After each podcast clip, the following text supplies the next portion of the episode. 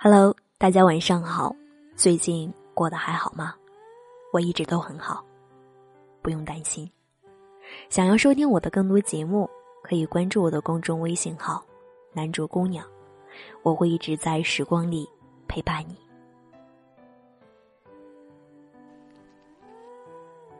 连续好几天了，林子一直处于末日将至、人之将死的状态中。他躺在北京的四环外的某个地下室里，看着混沌的夜色，一直在思考：爱是什么？生命有何意义？林子并不是文艺女青年，她之所以忽然变得如此矫情，只是因为她太痛苦了。引发这种连绵不尽的痛苦的是她的男友王小伟。就在上周，他忽然说：“分手吧。”然后搬离出租屋，彻底的消失。王小伟也是北漂族，来自四川的一个小镇，幺七零的身高，长相不出众，搞 IT，是那种放在人海就消失不见的人。在他身上，林子看不到逆袭的希望，也无法期待天降横财的奇迹。但是他需要一个人，和他在冷漠而浩大的北京互相取暖。于是，在某一个冬天，他们靠拢并相爱。三个月以后，林子退了自己的房子，搬去和王小伟同住。一来节省房租开销，二来可以更靠近对方，寻找身心的慰藉。两个年轻人荷尔蒙爆棚，对彼此的身体自然是无比的迷恋。他们根本无暇思考为什么要在一起。就已经滚到了一起。楼板薄，邻居隔墙有耳，就把被子铺到地上。有时天冷，暖气又烧得若有若无，但功课照做。因为做爱频率时常裸露，两个人轮着感冒。可是爱也像发烧的身体一样，令他们热气腾腾，昏头昏脑，不便西东。这时候的他们就像两个孩子，各自端着一盆火，邀请对方来自己的火上烤烤手，烘烘身子，暖暖心。一边烤一边笑，整个北京城变成温暖的火炉，令他们感到莫名可撞的舒心。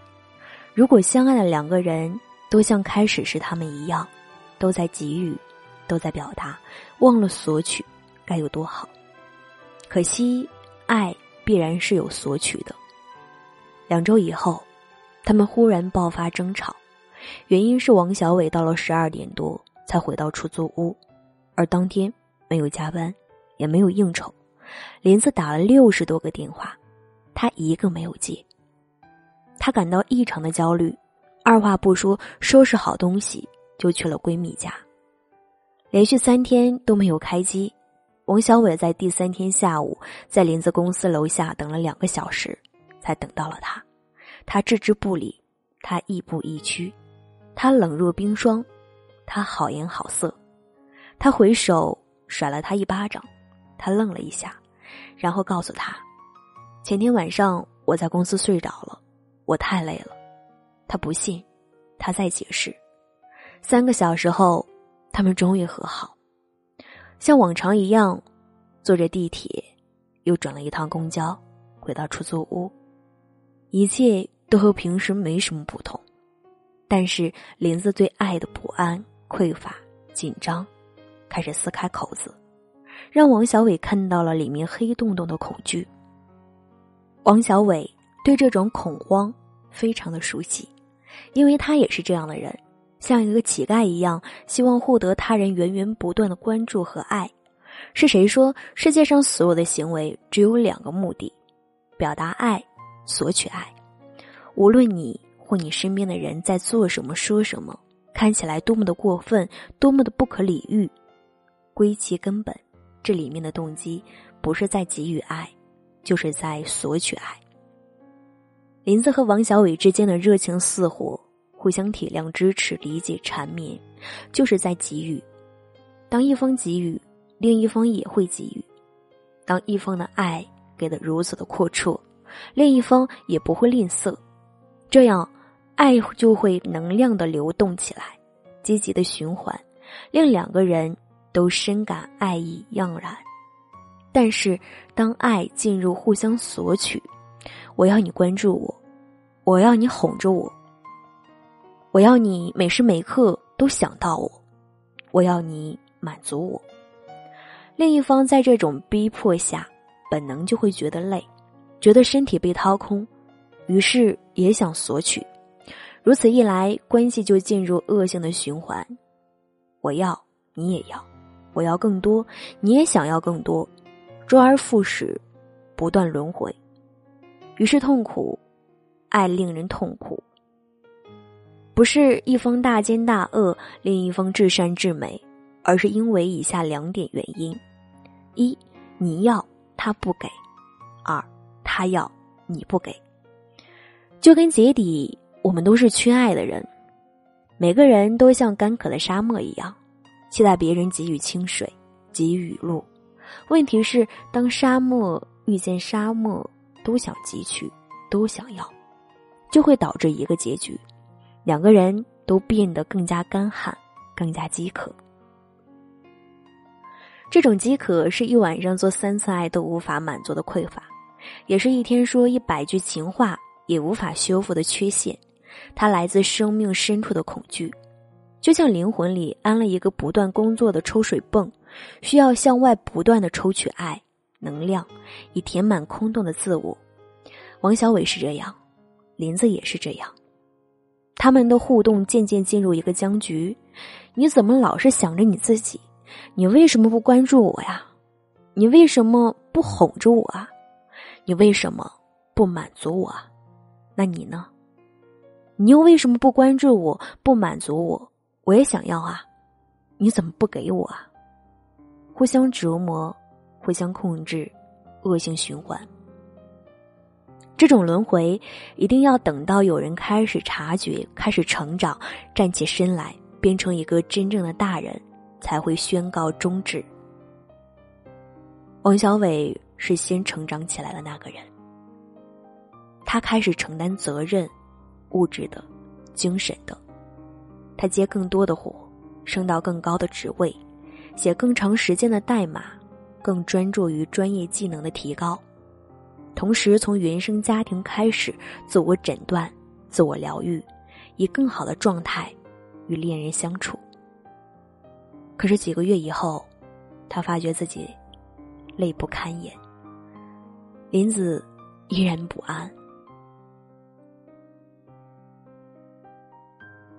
他晚归，他焦虑，他独处。他紧张，他微信上有漂亮异性，他担心，他没有及时回话，他歇斯底里。面对林子强烈的不安全感与控制欲，王小伟开始有意无意的逃离，而他的逃离又导致林子更旺盛的不安，对他的控制越来越紧。比如，他当面锣背面鼓的希望他向他求婚。希望他能在今年年底上存上三十万，希望他父母和他父母一起出资，在北京买个小房子，希望可以不用挤地铁上下班，希望王小伟能更强大些、成功些、牛逼些，给他一个安稳清闲的生活。而在感情方面，他的控制也在加强，比如他要他每天八点以前回到家，如果没有。电话一个接一个的打，直到他出现为止。有一回，王小伟和朋友们在唱 K，林子在出租屋里感到一种若有若无又无法摆脱的不安。他给王小伟电话，结果因为包房太吵，他没有听到，不安就变成了焦虑。他开始一个接一个的打，依然没接，焦虑就变成了恶意的猜想。猜想，就变成了恐惧。他无法自制的给王小伟的每个朋友打电话，一边打一边又对自己的表现深感不安。我这样子，好像太不大气了。这样一来，这种自我贬低又加重了他的不安。他就在这种折磨中，精神紧张的不行。等到王小伟回家，一进门，他大哭出声，顿时崩溃，大喊大叫，歇斯底里，愤怒的犹如受伤的野兽。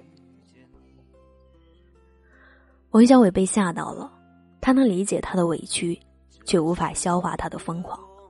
他觉得你他妈的是不是有病啊？不就几个电话没有接到，你至于吗？可是至于林子而言，他却被恐惧所控，对王小伟、对未来、对他人都紧张不已。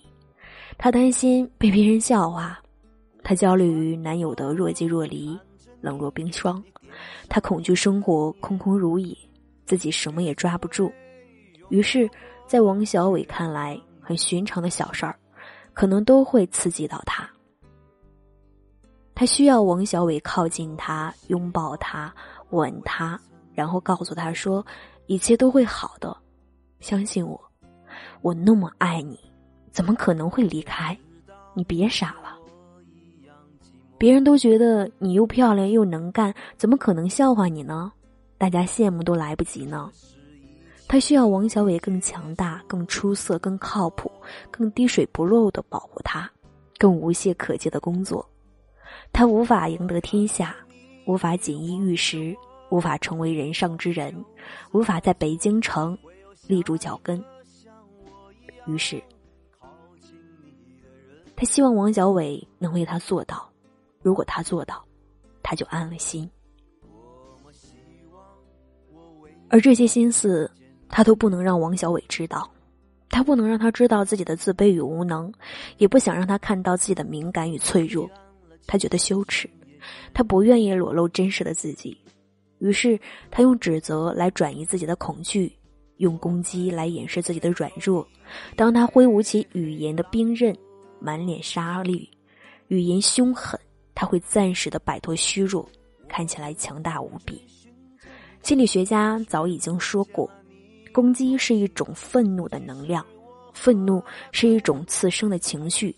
为了掩饰内心深层的创伤，比如尴尬、无力感、委屈、慌张、焦虑等感受，我们都不喜欢，也不想面对，更不愿意去表达，就会把这个程序演变成愤怒来释放出来。只是连子自己都没有意识到，真正令他受伤的不是王小伟，而是他自己。他的自我价值感太低，力量不足。恐惧太浓。当他无法自我察觉、自我成长，那么这就是悬在头顶的达摩克里斯之剑，令他不得安宁。和谁上床，都会在激情退却时发现这些病状又冒出头来；和谁相爱，都会在甜言蜜语、巫山云雨后看见他的临床反应；和谁结婚，都会在日常生活里发现他已成为你的常客。不请自来，挥之不去，令你无可奈何。林子却无法真正的自省，他一直以为这是女人正常的反应，于是不反思，也不积极沟通，只是辩解，或在冲突发生后一味的评价与指责对方。可是王小伟越来越无法适应他的索取，他在内心哀叹：“林子，我不仅想和你做爱，我还想和你相爱啊。”可是，相爱不是儿戏，相爱是有条件的。他要求相爱的对象是两个健全、能成长、能自我负责的大人。只有两个大人，才能互相支持、理解、体谅和欣赏。一个孩子和一个大人，只能照顾与被照顾，依赖与被依赖，讨好与被讨好，抱怨与被抱怨。一个孩子能和一个孩子呢，则在欢喜时做爱，愉快时缠绵，不爽时指责，受伤时攻击，无法处理冲突时，则向外界控诉。让各位父老乡亲都来评评理，这样的爱，当然不能成为彼此的成长业。不只是做爱，爱是两个人精神上的共同成长，是真正的互相看见与接纳。是共同承受命运，一起创造亲密。如果不能，那就友好的分手，放过对方一条生路。王小伟终于在二零一七年的三月的某个夜晚，向曾经同床共枕、如胶似漆的恋人说：“分手吧，对不起。”那一刻，林子感觉世界像被人按了暂停键，无声无息，动弹不得。他正在原地，忘了哭，也忘了叫，只觉得整个人都在下坠、下坠，往无底的深渊下坠。而在下沉的间隙里，他看见黑色的深渊中央蹲着一个小小的孩子，他睁着惊恐的圆眼睛对他说：“我要长大，我要真正的爱。”爱，不是捆绑，而是滋养；爱不是吞噬，而是自由；爱不是依赖、指责与抱怨，而是接纳、承担与负责；爱不是体液的交换、荷尔蒙的灼烧，而是理智的清明、能量的饱满、精神上的肝胆相照、生活上的同甘共苦。懂得了这些，爱就不会成为一次接一次的伤害。而是一场接一场的浮梦。祝所有人都能通过相爱寻到真正的幸福。往昔时光已走远，我才会学着想念平常的相见，银杏树下。的誓言，刻骨铭心，可我们渐行又渐远。一句你好和一句再见，中间是没有对白的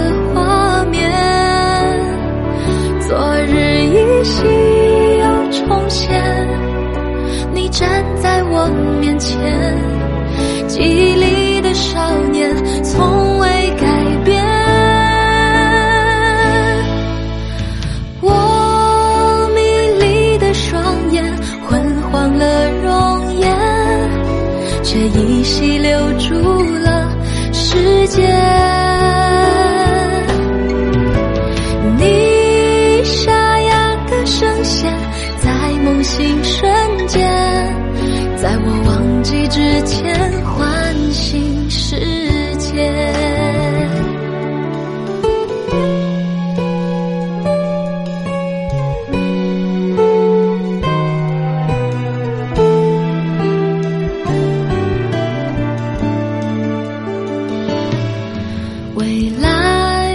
好像很遥远，你是否习惯忘却过往的片段？熙熙攘攘的世界，似水流年，可我们只是平行线，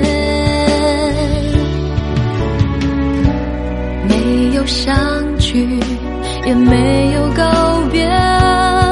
未来是似曾相识的情节，